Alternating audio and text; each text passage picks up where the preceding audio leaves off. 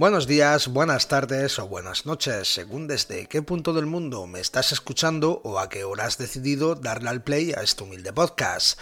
Soy José Valero y quería daros la bienvenida al capítulo número 15 e invitaros a sentaros un ratito conmigo en la acera.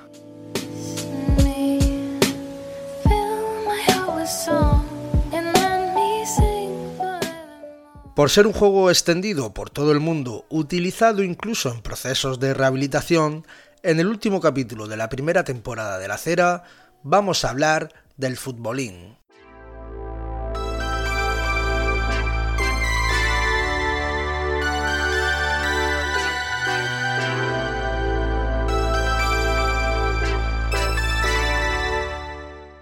Aunque para muchos el futbolín nació en España, la realidad es que aquí solo fue modificado.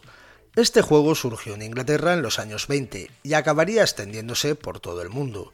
Sin embargo, pese a que en España este tipo de futbolín llegó a tener algún tipo de penetración, no se tardó mucho en hacer una versión propia.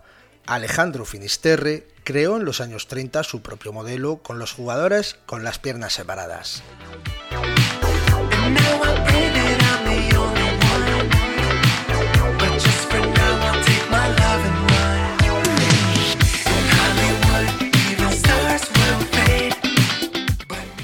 El gallego difundió que tras resultar herido durante uno de los bombardeos de Madrid durante la Guerra Civil Española, vio en el hospital que muchos niños heridos como él no podían jugar al fútbol, por lo que se le ocurrió la idea de montar su propio futbolín. Aunque la idea la patentó en 1937, Finisterre perdió los papeles en una tormenta, por lo que no hay forma de saber cómo era este diseño original.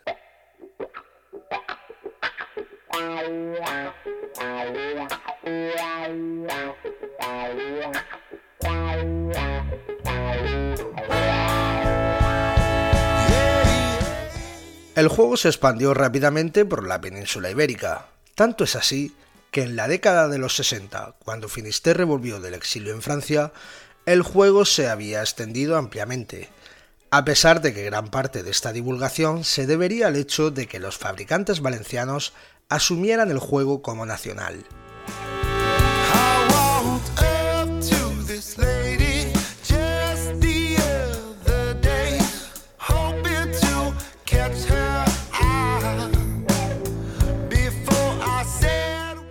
En España conviven dos tipos de futbolines, el modelo español con el campo curvado descendente hacia el centro y los muñecos metálicos con las piernas abiertas, y el modelo internacional, con los muñecos de plástico madera y las piernas juntas. Cada uno tiene su propia competición y sus propias reglas, aunque el futbolín de dos piernas no se suele utilizar en competiciones internacionales.